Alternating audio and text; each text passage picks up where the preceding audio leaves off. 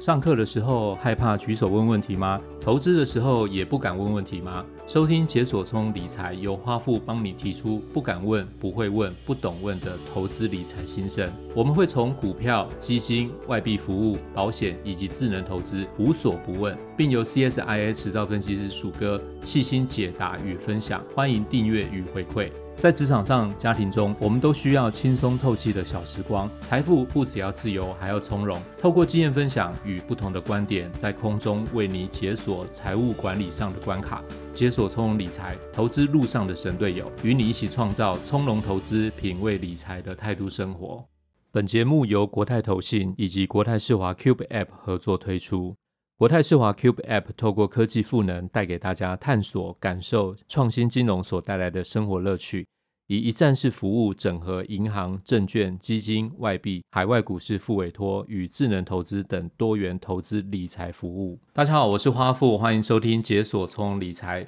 相信大家常常在报章杂志或媒体上看到有关于退休到底应该要准备多少钱，或者是该如何准备退休金的这个话题。那前一阵子呢，我也看到了有一篇调查报道，他谈到了相关的一些内容。那当中有关于退休理财的国人，大家有没有想过，他们大概是几岁会开始来准备退休理财？这个答案是，他们开始为退休进行投资理财规划的时间，大概是在四十三岁、四十四岁左右。那至于预计会在什么时候进行退休的这个动作呢？这边有一个数据，也可以让大家参考一下。目前呢，国内有规划退休的国人，平均是预计在六十一岁左右开始退休，或者在进行退休的这个动作。那从上面的调查可以透露一件事情哦，国人大概累积退休金的准备时间，大家有没有发现，大概是在十七年到十八年左右。同时，国人平均预期自己可以活到的时间，大概是在八十岁左右。那这就表示，从退休的这个时间开始。就是我们刚刚说的六十一岁左右，到你最后终老，大概将近有十九年的时间哦。所以这就是说一件事情，就是你准备退休的时间大概是十七、十八年左右。那跟你退休之后一直到终老的时间呢，这个时间来讲，生活岁月其实是相当的。一个是十七年至十八年左右，另外一个是十九年左右。所以平均来讲，这其实是一个对等的时间。那另外大家非常关心的一个重点，就是有关于。退休生活到底应该准备多少钱才够花？那根据调查的显示呢，有超过六十 percent 的民众觉得一千万以内应该是够用，一千万台币啊。但是也有一些朋友会认为说，我不是这样，我至少应该认为要超过两千万我才会够用。但是我们来看一下平均的数字，平均数字呢会认为说，国人预计退休平均大概需要一千零四十万元左右，这才能够支应我们退休的生活费用。那当然，听到说退休需要一千万左右的这个金额，然后加上大家需要花十八年的时间来准备这一笔资金，想当然尔，这一定是一个很长期的目标，对不对？那当中就需要有一定的耐心跟纪律，然后来慢慢的达成你退休金的累积的这个计划。不晓得各位有没有听说过，或者是想过，到底要用什么方式，或者是怎么样的投资工具，可以来让我们准备退休金更加的轻松？那我们也知道有许多的投资人呢，相当了解基金啊，并且运用基金的投资来规划个人跟家庭的一个财务目标。那当中退休的财务规划呢，又是我们财务计划之中重中之重的重点。这一集我就要请鼠哥来跟大家谈一下，如何利用基金的投资来准备退休金。因为毕竟基金的种类非常非常的多嘛，最近又更加的多元化了。尤其我们要探讨一下，就是到底在买的时候。我们是应该要买相当热门的配息基金来做呃退休的规划呢，还是说我们要买这种不是配息的种类，是属于累积型的基金来做退休的整体规划呢？那我们今天就请鼠哥来跟大家谈一下。鼠哥你好，花富好，大家好。花富呢提到那个退休规划，其实我觉得这是每个人都遇到的财务规划议题嘛，因为大家都会。有一天都会年华老去啦，都有退休的一天。当然我知道说，少数人呢可以活到老做到老，并且乐在工作。如果可以这样的话也很好。只是说对于大多数人来说，个人跟你家庭的一个收入高峰，应该就是在你的中壮年时期，也就是刚前面调查提到四十岁、五十岁的这个这个阶段。那偏偏这时候也是你的家庭经济负担最重的时期嘛。这时候你想要多存一些钱，其实未必能够如愿，因为你的收入高，但是开销也高啊。不过你可能又会想说，如果你这时候你不开始为了你将来的退休而开始投资的话，你会担心来不及，你会担心说你老后的生活是不是没有办法过得很安心？所以退休金的规划真的是相当重要，而且我觉得就是虽然是老生常谈，但是是非常重要一句话，就是说我们越早准备我们的退休金的规划，其实会越好。至于说我们要谈到说如何规划退休的话，第一个吧，我觉得我相信就是对于退休需要多少钱才够用。每个人一定有，因为你个人自己的生活背景跟条件，你会有自己的答案。这边我们就用花富刚举的例子来看，如果退休你还有二十年左右的生活要过的话，大家的平均预期是说至少要千万元才够用嘛？那简单换算一下，就是平均你每年大概需要五十万元左右，大概就是每个月四万出头，四万多一点点，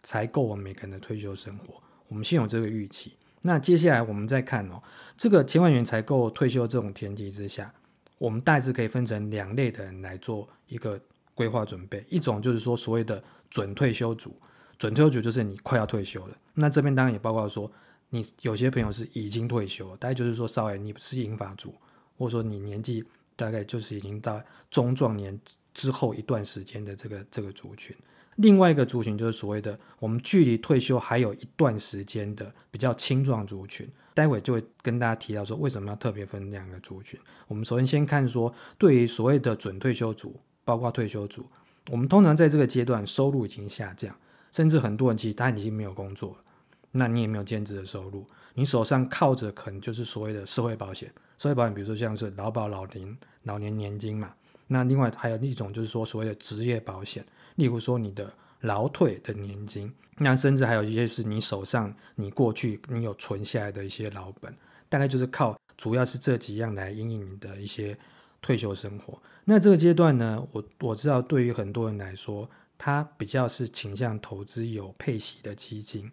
他们主要是希望说能够透过定期配息带来这个现金流来支应他的退休生活。这样子的好处是说，你有定期的现金流入的话，供我们花用嘛。只要你选择的是比较配息稳健、那波动风险也不太大的基金的话，我觉得这笔现金流对我们的退休生活当然是个加分。是我们刚刚前面提到说，你的劳保、劳退那些钱之外，另外多了一笔现金流是个加分。另外一种状况呢，如果你是青壮年族群的话，我这边比较建议大家可以优先考虑，就是你。不需要配息，就是所谓你优先考虑所谓累积型的基金，就是说你不用太执着，你买基金一定要配息啦。简单来讲，就是他们是把你原本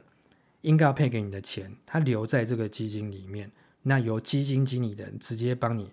再投资下去，来争取所谓一个长期复利的效果。那我觉得这样的观念其实还蛮好了解。我可以举举一个简单的例子，假设说你手上有市值。一百万元的基金，好了，那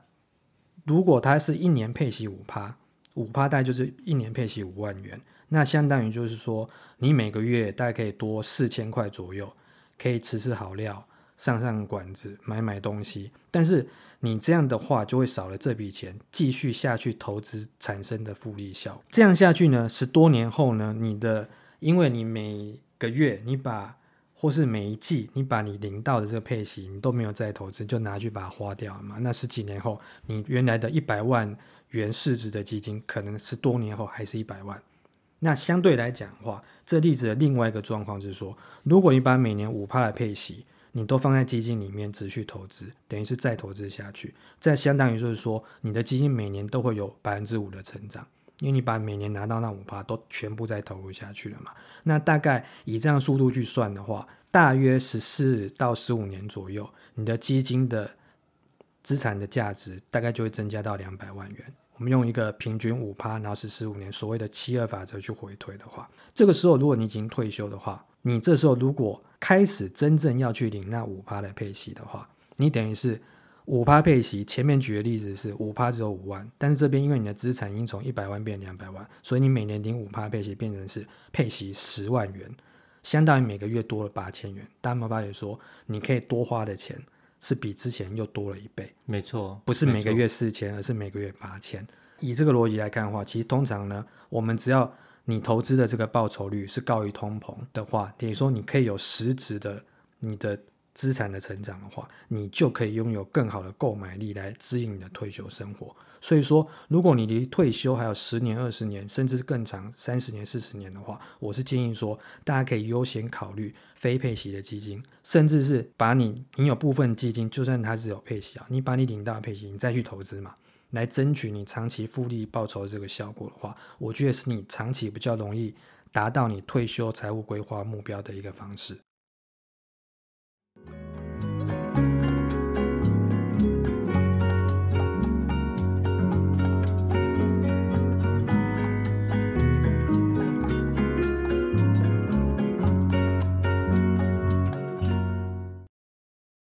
鼠哥举的例子很明白哈，就是配息或者是不配息的基金啊，它各自有各自的好处。那只是说你要依你自己的标准，跟你以自己的条件来选择你最适合的方式嘛。这有一点在像是在形容，就是说我们到底是要先享受眼前的好处，就是所谓的先配息，我们马上可以得到一些。呃，这个配息的挹注嘛，那还是说我们应该是把这个好处留着钱滚钱，然后等到将来再来享受一个更大的好处，也就是可以享受更多的配息。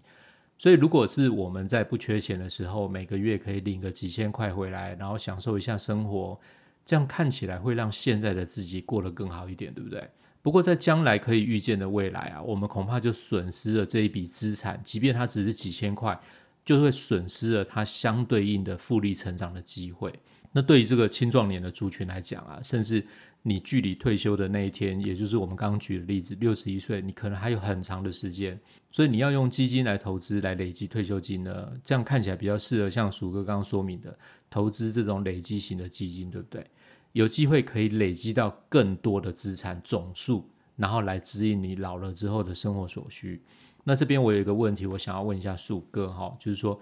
呃，先苦后甘的这个道理，大家其实都能够明白。可是实际上用这种方式来投资的话，真的是会比较有利吗？有没有什么实质的例子可以来跟我们印证一下你的这个说法或想法呢？我现在这是大家很想了解一个问题啊！毕竟大家如果说你辛苦了十年、二十年，结果你到最后还没有累积到足够退休金，那一定会觉得我很亏。早知道就把那个钱都花一花，我就拿去花一花，享受一下不是比较好？对啊，所以我现在这边帮大家打气一下，我跟大家直接分享一个台股的例子，而且我们是举指数来看。这是一个比较公允的一个指数，因为它等于是所有上市公司的一个平均的一个表现，就是先苦后甘，到底是不是真的有帮助？这样对，没有错。我就举我们加权指数它的前世今生，它过去的表现跟现在的状况来当一个例子啊。毕竟我相信国内有很多的基金是投资台股嘛，那这些很努力又很优秀的基基金经理人，他们的目标就是要赢过大盘表现。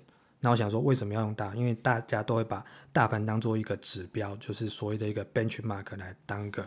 比较的一个一个一个项目嘛。所以，我们这边就用大盘的历史报酬当例子，提供给大家参考。我这个资料是从证交所公布的台股加权指数来看，二零二二年它十月的指数大概是在一二九四九点。那我们前面提到说，如果用五趴报酬率来看的话，大约十四十五年左右，资产可以翻翻一倍。那我们来回推说，十五年前大盘的指数呢，它就是二零零七年十月，那时候指数位置是九千七百一十一点，九七一一。今年的十月是二零二二年十月是一二九四九。这十五年的期间，九七一一上涨到一二九四九，累计的涨幅并没有到一倍，它只有三十三趴。大家会不会觉得这样子的报酬有点 sorry，有点抱歉的感觉？有有有。对，我一样等了十十四十五年，为什么报酬只有三十三趴呢？这时候呢，我们同时来看另外一个指数，叫做台股报酬指数。为什么会有这个指数呢？它和加权指数最大的差异就是说，报酬指数的概念是指说，我们把每年上市公司所有公司它的配息，我们都把它加回去，等于说你拿到配息全部再投回去投资，你不把它拿去花掉。焦点就是我的配息再投资这个概念，对，因为我们加权指数是像是比如说你里面台积电啊、红海、台塑、智宝这些大公司，他们除息嘛，他们除息就会让指数会减少一定的指数，所以为什么加权指数刚刚讲十五年它的报酬只有三十几趴，听起来很抱歉，但是我们把它回归真正的报酬率，就是假设你当初没有把这些领到的配息花掉，你把它丢进去再投资，它就会变成是一个所谓台股报酬指数，它实际上报酬的呈现。那它等于就是把你配息的钱全部拿回来再投资到台股，所以这个指数不会蒸发点数。那大家有没有发现说，这很像就是刚提到的例子嘛？加权指数就是像是配息的基金，报酬指数就像是。没有配息的基金，对，一个等于是有配息在投资，一个没有，可想而知呢。同样这样十五年过去，报酬指数的涨幅应该会明显胜过加权指数。大家觉得这数字会是多少？我帮大家算了一下，一样是二零零七年十月，台股的报酬指数是一一四八七。那二零二二年十月，就是十五年过后的话，是二六八七五。这十五年报酬指数它累计的涨幅是一百三十三帕。没有错，刚刚讲的加权指数的报酬十五年是三十三，但是台股报酬指数它十五年的表现是一百三十三趴，这个差异非常非常的大哦。当年如果你是投资一百万元来追踪加权指数这个绩效的话，当然这期间你每年大概就可以领到四趴左右的配息嘛，因为大概我们上市公司的大概现金的殖利率报酬率的话，大概就是差不多，但是因为你都花掉了。因为你先把先享受了，所以十五年过后，你的账上你只赚了三十三趴。但是如果你是投资报酬指数的话，你这期间你拿到这每年四万元，你都再投资进去，十五年过后，你的账上是赚了一百三十三万。这中间最大的差异是说，加权指数这边是十五年来每年多四万块，你把它花掉，那十五年下来，你除了前面每年花四万之外，你还多了账上的三十三万元，等于合计。你是赚了六十万元的股息，还有三十三万元的资本利得，这样总共简单算一下是九十三万元。那第二种状况是报酬指数的话，你十五年累计下来总共是赚了一百三十三万元的资本利得，所以这数字还是有差距哦。这两个数字的差距是四十万元，也就是所谓的先苦后甘所得到的果实，也就是说所谓的你配息再投资所累积出来的复利效果。大家可以想象一下，刚举的例子是指你投入一百万，如果你当年是投资一千万元的话，这两个数字的差距就会是四百万元哦。大家可以想象一下，这个数字的差别其实非常的大的。总而言之呢，我想每个你都会有适合自己的答案。重点是说，大家可以先想清楚，你自己到底想要过什么样的退休生活，愿不愿意去过这种先苦后甘的这种方式。你这样才能好好去去规划，说属于你自己还有你家人的整个退休财务的计划跟架构。这样听起来，我觉得好像先苦后甘还蛮吸引人的。对，没有错。其实谢谢鼠哥的分享，我来做一下简单的总结。投资啊，它不是一个简单的方程式，它其实是有很多关键因素组合起来的一个结论啊。那当然，我们在人生当中啊。又跟投资又脱离不了关系，如何找到最适合自己的方法来借力使力，甚至省一点力气来达成目标？我想这是我们在节目中不停地跟大家讨论，而且不停地跟大家希望能够做说明跟建议的关键。那就像鼠哥今天所说明的这个例子，诶，一种是每年配息先拿来花用，先拿来享受，那十五年之后呢，会获得三十三 percent 的报酬率。那另外一种就是像台股报酬指数，我把配息不停的滚入再投资，十五年之后累积起来有一百三十三 percent 的报酬率，两者之间的差距非常的庞大。但这个选择呢，并不是说先呃先苦后乐，或者是先乐后苦，这两个有没有正确的答案呢？我想这个选择是没有正确答案的，怎么做其实都对啦。主要我们是希望能够。借由这个节目的来说明一下，如果你今天选择了再投资跟实践价值，它的重要性是在哪些地方？我们是希望凸显这个角度来让大家做一个参考。那投资朋友当然可以依照今天鼠哥所举出的这个案例来稍微试算一下，然后参考自己本身的条件来规划所属适合自己的一个投资基金的方式哈，然后来达成一个累积退休金的目标。那一般来讲呢，如果是一个准退休族，或者是呃退休已经退休的投资朋友，那的确是像鼠哥刚刚讲的，你必须要考虑的是一个拥有稳健的现金流的方式来做一个投资。那而且你要注意的是，这个标的的波动要越小越好，需要现金流的比重越高，你的配息当然是希望它越稳定越好。那至于呢，你离退休还有一段时间的年轻朋友或者是青壮年的族群，没错，你听到重点了。今天我们讨论的就是时间这两个字，我们更需要去紧抓时间价值以及再投资的机会，这样你的本金就会慢慢的变大，而且变大之后还会有一个。滚动持续变大的机会，所以呢，你就应该要投入累积型的基金。因为我们刚刚讨论呢，可以的话，你及早的投入会更好，不需要等到你累积到一大笔资金或累积到第一桶金，你再来做一个加码的动作。那例如透过定期定额的方式，小额就开始布局，对投资朋友来讲呢，就是一种提早参与，而且是分散风险的方式。那这样可以加速资产增长的速度，顺利的话，你更是有机会可以提早达标、提早退休、提早享受银发的生活。好，那我们今天的节目呢，就先进行到这边。谢谢鼠哥用基金来帮我们说明一下，如果我们要利用基金，要怎么样做投资理财的规划。那希望大家都能够在呃运用基金来做投资，或者是达成累积退休金的目标，都能够顺利而且很成功。这里是解锁从理财，我是花富，我们下次见喽，拜拜。